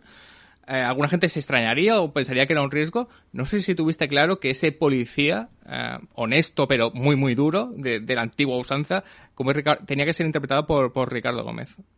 Mira, yo cuando estaba en la serie, cargué con un niño de 15 años, cuando llevé, que era muy listo, o sea, que se, que se había criado en la serie desde los 6 años y que vivía allí en el decorado, o sea, era como, como, es como una parte de la serie, una cosa difícil de explicar. Y es muy listo, muy listo, y entonces el tío se pegó a mí y... eh, y lo absorbía todo, ¿no? O sea, un tío que se había criado en las faldas de Fernando Fernán Gómez, vaya, es decir, un chaval muy listo. Yo vi, le dije, te lo tienes que tomar en serio, si quieres ser actor te lo tienes que tomar en serio. Y me demostró que se lo tomaba en serio, o sea, tenía un nivel de disciplina brutal, empezó a hacer teatro, cosas muy punteras, a tomárselo muy en serio. Y un día le prometí que íbamos a hacer una película. Digo, vamos a hacer una película, de verdad, te lo prometo. Y creo que vas a ser un buen protagonista. Y aquí está, o sea, hace con el tiempo eh, escribí y pensé en él porque creo que era. Necesitamos un actor, un Al Pacino con 20 años, un Robert Niro con 20 años, ¿no? Con esa tensión, ¿no? Y eso Ricardo me los, ya había rodado mucho con él, todo tipo de secuencias, y esto lo transmitía. Y luego transmitía tiene algo, Ricardo, que a mí me gusta mucho, que transmite, dentro de la épica, transmite una cierta tristeza, ¿no? O sea, que es como, como que no tiene algo difícil de explicar, pero que es algo, una cierta melancolía que, me, que es lo que le pido a muchos protagonistas de, de películas que me gustan, ¿no? Que, que, tiene, que tiene varias capas eh, sentimentales, ¿no? Entonces, eh, nada, pues eh, fue la verdad es que rodar con él fue increíble y es un chico que yo le auguro muchísimo futuro porque, porque realmente es un gran, gran grandísimo actor, bueno. Y ya un par de palabras sobre el sustituto, que es un puro, puro, puro thriller, ¿no? De hecho, aquí no hay nada de fantástico, pero demuestras un pulso muy interesante eh, en este, en este thriller. Es un, es un thriller pulp, ¿vale? Yo, yo, ¿por qué hago, por qué, por qué los nazis me flipan? El, no me flipan los nazis, me flipan las novelas de nazis del mercado de San Antonio. Que eso digo, ¿sabes? Cuando iba al mercadillo en Barcelona, al mercado de San Antonio, a intercambiar cómics y cromos, que es ahí donde se genera mi autoría, vaya, porque ahí, con esas cosas es lo que me, me lleva luego a, hacer pelis. Hostia, me, había las novelitas estas de que salía una tía buena con un nazi, no sé qué, que eran relatos pulp, novelas pulp de nazis malos, ¿no? Generadas después del éxito de Marathon Man, Los Niños del Brasil, etcétera, ¿no? Y esta, este ex nazi asesino que huye, me parece es como Aníbal Lecter, me parece como el mal intrínseco, ¿no? Y siempre está en estas novelas, ¿no? Y entonces, eh, eso está en el cartel del sustituto. Yo le pedí al cartelista, Jordi Rins, que, que recuperáramos ese estilo de las novelas pool de nazis, ¿no? Que es un poco un género que me sigue fascinando, ¿no? Que es, novela de baja calidad, pero sin embargo dentro de la cultura popular para mí es importantísima por el número de ventas, y por tiene una serie de requisitos este género además y, en la peli los cumplo todos, ¿no? O sea, y era un poco, pues eso, esas, lo que te he dicho como resumen de la entrevista un poco si quieres, que al final he acabado contando las cosas que me, que, me han apasionado siempre y de las que acabo hablando cuando acabo una cena o algo, mis amigos saben que siempre hablando, acabo de cuatro cosas que son nazi, rock and roll. Bueno, hace poco una amiga eh, fuimos a ver la lluvia de Perseidas en un cementerio talayótico con dos amigos míos de verdad, ¿no? Y me dijo, os habéis pasado toda la noche hablando de nazis y de marcianos. Y yo digo, ¿qué puede haber mejor? ¿Sabes? O sea, que al final soy bastante predecible, ¿no? es decir, que, pero he tenido la suerte de, que, de, hacer, el cine, hacer un cine sobre cosas que verdaderamente me apasionan, no sobre modas sociales, ni sobre cosas que creo que favorecen una película para la crítica porque se está hablando mucho de ellas, ni sobre tendencias. Y, o he contado las historias que realmente me han parecido sinceras respecto a las cosas que verdaderamente me apasionan. ¿no? Y para mí eso ya es el mayor éxito, es decir, eh, lo demás me parece secundario. Vaya. Pues vamos ya a cerrar el programa solo con un par de comentarios. Eh, hablar un poco de, lo que va a ser tu futuro, el futuro, em, ¿te ves eh, con disponibilidad de seguir levantando películas eh, con fuerza, con, ánimo de, de, seguir desarrollando nuevos, proyectos? Hombre, si te respondiera, estoy acabado, lo voy a dejar. no, no. Mira, hace poco un chico que, que está empezando me hablaba un poco de, de, qué había aprendido yo en la carrera esta, ¿no? Y yo le, dije que había aprendido una cosa que ojalá hubiera aprendido más joven, que todo es un estado de ánimo que esto que acabas de decir de cómo te sientes tú, la energía que tienes, es lo más importante. Es decir, si todo lo demás es externo y accesorio, ¿no? Es decir, sí, tengo muchas ganas de contar, tengo muchas buenas historias para contar. Eh, vivimos, y es parte de mi edad y de mi generación, en un mundo que cada vez entiendo menos, pero sigo teniendo esas ganas. O sea, que, que sí, sí, tengo, estoy, en dos guiones ahora, uno de comedia para una peli bastante berlanguiana y un proyecto de serie que, bueno, espero acabar algo, algún día poderlo vender, pero eh, estoy ahí, estoy con ganas y, y, intentando que haya alguna peli más en mi carrera, vaya. Y antes has dicho que, antes, antes de que empezamos a grabar, que no eres nada nostálgico, pero sí me gustaría que hiciéramos un ejercicio de, pasado, pues ya para cerrar el programa, desde Chihuahua y lo que vio el jardinero, que no lo hemos comentado, que son dos cortos de, Oscar Aibar, sus, tus seis largometrajes. Eh, si echas la vista atrás, eh, ¿cómo ves tu carrera? Eh, ¿Consideras que estás orgulloso, satisfecho? ¿Crees que has tenido una mirada autoral en todas tus películas? no sé cómo te sientes cuando ves al pasado y, miras, y miras tu carrera. Bueno, lo que te he dicho, en primer lugar, me siento muy, muy afortunado. Yo el año pasado estuve a punto de morir por coronavirus, ¿sabes? Estuve en la UCI entubado 15 días y cuando me despertaron me dijeron que había hecho una película. Y yo pregunté desesperadamente si era buena, como, como, queriendo decir, si no, no me despertéis, ¿no?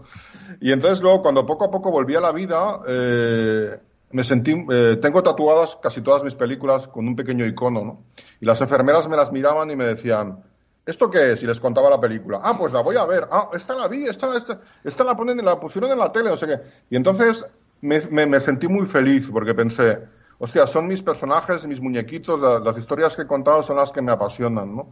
Y eso me hace feliz. Y luego a nivel éxito, eh, tengo que decirte que me he sentido siempre un poco eh, un afortunado porque soy he estado en primera división, es decir, soy como los Asuna y todo ese tipo de equipos que están en primera al final, que no molestan mucho, pero que al final están en primera. Es decir, que, que, creo que es una, es una posición que me encanta. Es decir, yo tengo presupuesto para estar en, para luchar por la Champions, pero sin embargo me dejan estar en primera, me dejan hacer películas todavía y hago el tipo de cine que, que yo cuando paseaba por un mercadillo, en definitiva, nunca buscaba bestsellers, ¿vale? Buscaba esas cosas que me estimulaban, ¿no? Buscaba novelas de marcianos, novelas pulp de nazis, alguna historia de un cantante de rock que me estimulara, etcétera, ¿no? Y estoy haciendo eso, con lo cual no ha ido tan mal, ¿no? O sea que me siento muy afortunado. ¿Y te sientes que hay una conexión con el público, digamos, con el espectador? Que hay, que hay gente que, realmente espera una película de Oscar Edward, que la sigue, que, tienes como una fan base, ¿no? Que, como, como los accionarios de los Asuna, ¿no? Que... A la gente que sois fans míos, porque te considero fan por lo que me estás diciendo, me iría con vosotros a comer o a cenar. Es decir, soy gente, me parecéis gente maravillosa. Yo tengo un amigo que es muy popular y hace unas películas bastante tras que arrasan en taquilla, ¿vale? Cuando vas por la calle todo el mundo se le come, ¿no? Pero él detesta a su público. en cambio, cada, cada 150 personas suyas viene una a mí y es una persona como tú, una gente culta, leída, maravillosa, eh, a lo mejor no oculta, pero que tiene una conexión rápida conmigo y que me llevaría a tomar algo y me dice, joder, los tuyos son mucho mejores. Y digo, digo ya, pero son mucho más pocos. Pero para mí es un éxito, es decir, que haber conectado con gente que me encanta, para, para un autor también es maravilloso. Es decir, que, que mi público no, no, son ejércitos de personas, pero son grupos de gente que me parece maravillosa, vaya. Y eso te lo digo con el corazón, porque lo siento así pues yo creo que nos podemos quedar con esa imagen de, de tus, tus películas pegadas a la piel, como si fuera el hombre ilustrado, ¿no? De, de Bradbury. Con, con, ese cine que llevas en la piel. Y antes me refiero a la energía porque yo creo que tus películas necesitan mucha energía. Eh, porque transmite mucha energía, pero creo que para hacerlas también necesitas, necesitas tener mucha energía. Bueno, Oscar, muchísimas gracias por haber estado este rato largo para, para repasar tu carrera en, en Video Rodando. Y bueno, muchas gracias. Esperamos ya que haya más películas tuyas próximamente. Pues nada, la verdad es que ha sido un placer estar contigo y me, siento que habéis tratado con muchísimo cariño, vaya, o sea que encantado. Gracias Oscar Evar y nosotros nos escuchamos en el próximo programa.